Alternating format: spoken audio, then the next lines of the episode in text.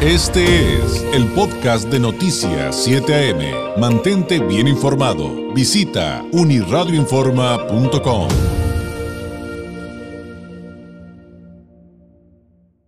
Hay un reportaje realmente eh, valioso respecto a estos asuntos de transparencia, em, presunta corrupción y asuntos que por lo menos en cuanto a intereses y ética son absolutamente cuestionables, que forman parte del Hub de Periodismo de Investigación de la Frontera Norte, un proyecto del International Center for Journalists en alianza con el Border Center for Journalists and Bloggers, que eh, publica el, eh, el, medio Newsweek Baja California y que es una entrega de la periodista Isabel Mercado, eh, titulado funcionario de Baja California obtiene contratos millonarios al margen de la ley. Vamos a compartir el, el enlace para que lea completo este reportaje que vale la pena eh, leer. Híjole, e, es que es increíble todas las sorpresas con las que se va encontrando conforme avanza con la lectura de esta entrega periodística. Pero para darnos ahora sí que una probadita de lo que se trata, le agradezco enormemente justamente a Isabel Mercado que nos tome eh, la llamada. Isabel, ¿cómo estás? Muy buenos días. ¿Qué tal, David? Muy buenos días, muchas gracias. Saludos a todo tu auditorio. Oye, pues este trabajo que hicieron eh, eh, en, como parte de este ejercicio que ya expliqué y, que es una entrega de Newsweek Baja California, como que te llevó a encontrarte varias sorpresas. No me quiero imaginar durante cuánto tiempo has estado, como decimos nosotros, correteando la información. Pero platícanos a qué viene, de qué se trata en, digamos, en términos eh, sintetizados. Bueno, pues se trata de, un contrato que se dio durante el periodo de pandemia. De hecho, esa fue la inquietud principal este, al iniciar esta investigación. Eh, ¿Qué tipo de contratos se habían dado en, en un periodo en el que se dejó abierta eh, esa posibilidad de que los gobiernos realizaran eh, contratos, adjudicaciones de manera directa, ilícita, pues quiénes iban a ser los beneficiados con ese tipo de adjudicaciones. Y, encontramos eh, este contrato que se otorgó a una persona que eh, formaba parte del gobierno de Baja California en un puesto, se puede decir estratégico, como es la eh, subadministración de oficialía mayor. Entonces, eso fue lo que nos brincó de inmediato y, y, lo que nos llevó, pues bueno, vamos a ver en qué términos se da, se le da un funcionario y cómo es posible. Cuando teníamos este un, la experiencia reciente de un contrato que se había adjudicado al exalcalde Arturo González Cruz, en el que públicamente el gobernador Jaime Bonilla pues había pedido este que renunciara, que era un contrato irregular porque él era alcalde y era un contrato de arrendamiento que era sol, era una renovación. Aquí, en el caso del exdiputado José Luis Brivies Calcolea, porque además este eh, funcionario de la administración de Jaime Bonilla, eh, había sido diputado. Entonces dijimos, bueno, ¿por qué eh, a él no? Entonces, que hay vacas sagradas. Y empezamos a investigar y conforme fui requiriendo la, la información eh, vía transparencia, solicitudes directas a los funcionarios para entrevistas, etcétera, que no fue nada fácil. Este, tuve que replantear una y dos, tres veces este, las solicitudes a transparencia, eh, tuve que apelar a, a la ley para que me fuera entregada la información. No ha sido un ejercicio fácil, este, pero bueno, finalmente eh, este, nos entregan los documentos, los empiezo a analizar y es donde voy encontrando todas estas irregularidades que vamos mencionando a lo largo del reportaje. Oye, a lo mejor me adelanto un poco, pero creo que vale la pena mencionar por lo que decías del exalcalde. Cuando hay un contrato previo y alguien se hace funcionario, la ley sí indica que tienen que reformular su declaración de conflicto de intereses. Así es, así es. Aquí lo que encontramos que este funcionario, Calcolea, simplemente él reconoce que es eh, propietario de la empresa Gastroindustria, que además es una empresa que carece de registro oficial, eh, no hay en En ninguno de, las dependencias eh, donde debiera estar registrada SAD, este, Secretaría de Economía, Oficina Mayor, no encuentras registro de la empresa por ningún lado, salvo un registro que localizamos de COFEPRIS este, de 2016 y en donde está sentada con una dirección eh, diferente a la que se mm, eh, señaló en el contrato y, y con otro RFC además. Él señala en un manifiesto que es propietario de esta empresa, pero él mismo afirma, eh, eh, siendo juez y parte, que no hay un conflicto de intereses. Este, sin embargo, pues la ley es muy clara en este sentido. Este, sí se debe de decir que, que se es propietario de una empresa cuando se va a suscribir un contrato, cuando se es funcionario, pero no es el beneficiado del contrato quien va a determinar si hay conflicto o no de intereses. Claro. Es una autoridad y esto es lo que no hubo en este en este caso. Estamos hablando de más de 9 millones de pesos en, en, estos contratos, pero también de un camino muy sinuoso que tú lograste documentar, Isabel, que tiene que ver con esto que ya decías de las adjudicaciones directas. Y me, me pareció sumamente interesante porque esto en algún momento lo vimos con los gobiernos panistas y los acusábamos de corruptazos de que abren una licitación, pero no le avisan a nadie, ¿no? O sea, y le avisan al otro que se prepare eh, con un mes de diferencia para que no puedan avanzar. Digo, no fue exactamente de esa manera en esta ocasión, yo estoy recordando cosas de hace más de 10 años, pero, pero hubo un camino muy similar, ¿no? Con este asunto de, de cómo justificar darle este contrato de manera directa sin, sin mayor proceso eh, de ley y de comparativos y que va de la mano de esta parte que, bien señalas también en el reportaje, de que tienen que justificar cada una de, las decisiones que se, que se toman para, para dar, eh, pues obviamente, eh, un contrato de este, contratos de esta naturaleza, de esta magnitud. Así es, este se, se tiene que mm, pedir cotizaciones o invitar a proveedores que presenten cotizaciones eh, que mm, haga ver que se adquirió la mejor opción, que se adjudicó el contrato, porque no estamos hablando de, de un contrato mm, barato, o sea, estamos hablando en un solo contrato que en esta ocasión fue múltiple, además de tres hospitales este, que no se había realizado anteriormente. Eh, se entrega este bueno, cumplo para cumplir con este requisito, eh, pido, invito a tres, cuatro este, empresas, pero lo hago en fin de semana, envío vía correo electrónico eh, un domingo por la tarde dos de esas invitaciones.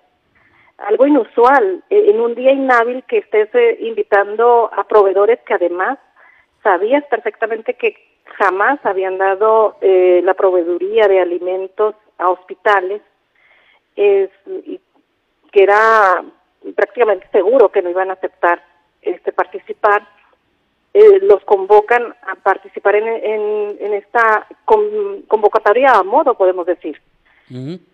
Y a Briviesca, pues sí lo invitan este, de manera anticipada, en un día hábil, en horas hábiles de oficina, y al final, que obtienen? Que únicamente eh, el funcionario pues sea el único en presentar propuestas y así como autoridad pues justificar que como fue la única propuesta que se presentó pues a él se lo tuve que adjudicar ese contrato de 9 millones que no ha sido el único. Este anteriormente en 2019 obtuvo uno con el gobierno de Francisco Vega de la Madrid para proveer de alimentos a un solo hospital. Ahora los otros Ah, te, iba, a preguntar justamente de ese tema. Los otros proveedores, tú platicas con algunos de ellos y te dicen básicamente que saben qué es lo que viene. Así es, así es, porque los proveedores que eh, estaban a cargo de, otros hospitales, eh, eh Tecate, eh, Playas de Rosaristo, porque el el contrato que se da a José Luis Briviesca es para proveer alimentos a pacientes y a personal eh, en el Hospital Materno Infantil de Mexicali, Hospital General de Tecate y Hospital General de Playas de Rosarito. Él ya daba, en 2019 comenzó a dar ese servicio en el Hospital Materno Infantil de Mexicali, no así en el de Tecate y Playas de Rosarito. Entonces los proveedores que estaban en estas dos plazas, pues eh, su intención era continuar mm, dando el servicio, pero al ver que el, contrato va a ser múltiple a tres hospitales, algún uno de ellos no estaba en la posibilidad de, de otorgarlo de esa manera y otro proveedor, este, cuando él quiere saber mm, de, de esta de este servicio de, para continuar otorgándolo, le dicen que va a ser múltiple y que ya se tenía la persona asignada a la que se le iba a otorgar ese contrato múltiple. O sea, prácticamente le admiten el teatrito. Exactamente, se lo admiten y pues ya no presenta propuesta porque además tampoco fue fueron convocados. Oye, eh, lamentablemente ya sabes que en radio y televisión, Isabel, el tiempo nos mata pero eh, quiero dar brinco. Hay muchas cosas que no vamos a poder compartir en este momento y les vamos a compartir el enlace a, a, todos quienes nos ven y nos escuchan en nuestro Facebook Live para que entren a la nota de Isabel Mercado eh, y la lean completa. Vale la pena, pero tengo todavía dos preguntas que hay que compartir. Tú no paras ahí eh, todo el asunto de investigar la parte de administración, de irregularidades, sino que además te vas a revisar con los hospitales, con los consumidores, con los doctores, con los trabajadores del servicio de salud, pues la calidad de los alimentos que, pues, que están recibiendo. Y ahí te encuentras con otra sorpresa enorme. Sí, que esto es lo más grave. Eh, eh, para mí de todo esto es irregularidad tras irregularidad eh, en todo este seguimiento del contrato, pero para mí lo más grave es eso, el servicio de mala calidad, que no cumple con los estándares requeridos para proveer un servicio de alimento a hospitales. Eh, la misma ley, el, hay un manifiesto que firma el propio proveedor José Luis Riviesca Alcolea, en el que reconoce la importancia de eh, servir alimentos de buena calidad, sobre todo a los pacientes, porque forma parte de su tratamiento de recuperación como enfermos. Eh, tanto como la medicina, la alimentación cuando estás hospitalizado es de suma importancia. Me comentaba uno de los médicos de estos hospitales, dice, pido una dieta blanda por el tipo de paciente que tengo y me sirven huevos con jamón. Y lo ha reclamado en reiteradas ocasiones, sin embargo, eh, no cambia esto. Él dice, la, el mismo platillo es para un enfermo que ya lo voy a dar de alta como para aquel que lo tengo este hospitalizado por más de una semana. No es posible, o sea, que le lleves a un paciente birria a mediodía o huevos con jamón por la mañana. Oye, que también se han enfermado. Ah, el personal médico este ha, enfermado, este eh, nos comentaron de tres casos eh, que por consumir esa dieta de mala calidad este ha enfermado.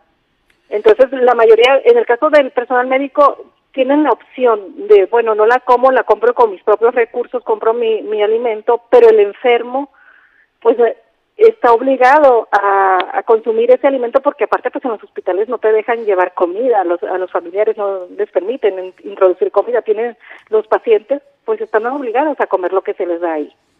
Híjole, que te, como, como dices, al final creo que eso coincido, Isabel, es lo más importante, la salud de los pacientes. Oye, estás con una enfermedad grave, necesitas comida sin sal y te mandan comida con mucha sal, pues es, absurdo, por dar, por dar muchos ejemplos que aquí tú detallas en, tu, en tu, entrega. Y la, y la otra pregunta, antes de despedirnos, Isabel, ¿qué responde la autoridad? Ha sido omisa. Eh, antes de publicar eh, el reportaje dos semanas atrás, eh, entrevisté al secretario de Salud y director general de ICE Salud, al doctor Alfonso Pérez Rico. le cuestioné sobre este contrato. Él dijo ignorarlo en una primera entrevista, este, pero quedó de investigarlo, que fue lo que se asentó al, al final del reportaje.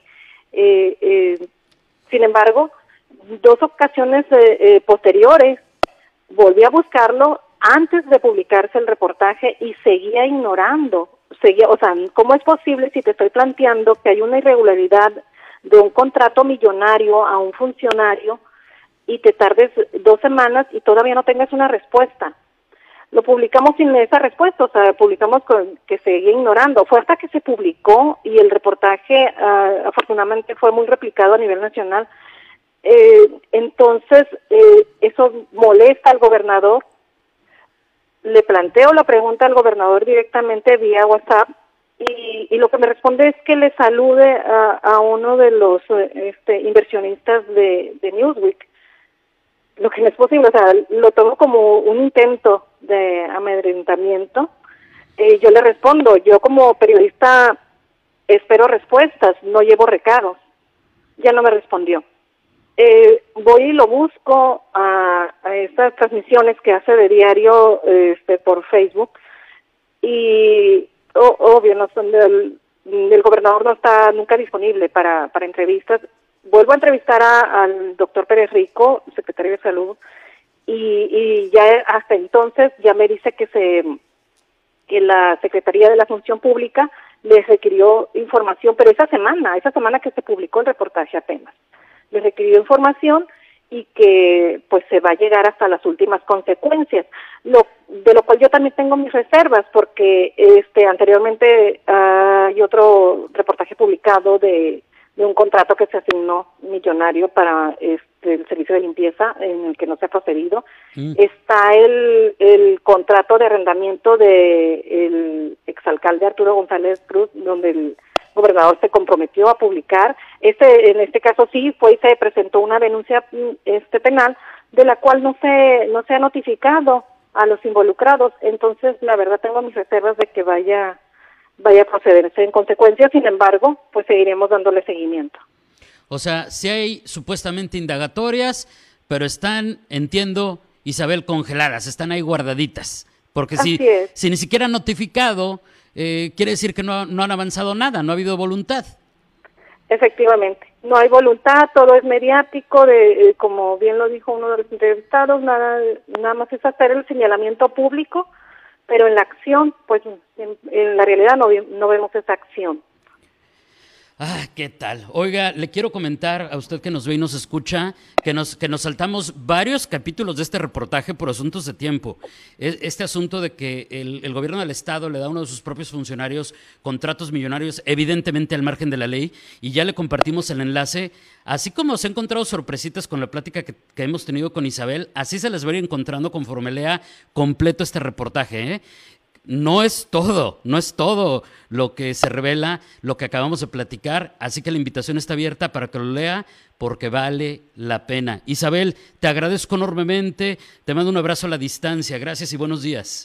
Buenos días, David, saludos a todos. Gracias. Es la periodista Isabel Mercado platicándonos de esta entrega periodística que está pegando, como eh, ya bien lo, comentó también ella, a nivel nacional por este asunto de pues, contratos millonarios a funcionarios de tu propio nivel de gobierno al margen de la ley. O sea, evidentemente algo está muy, pero muy mal, como usted acaba de escuchar. Este fue el podcast de Noticias 7am. Mantente bien informado. Visita unirradioinforma.com.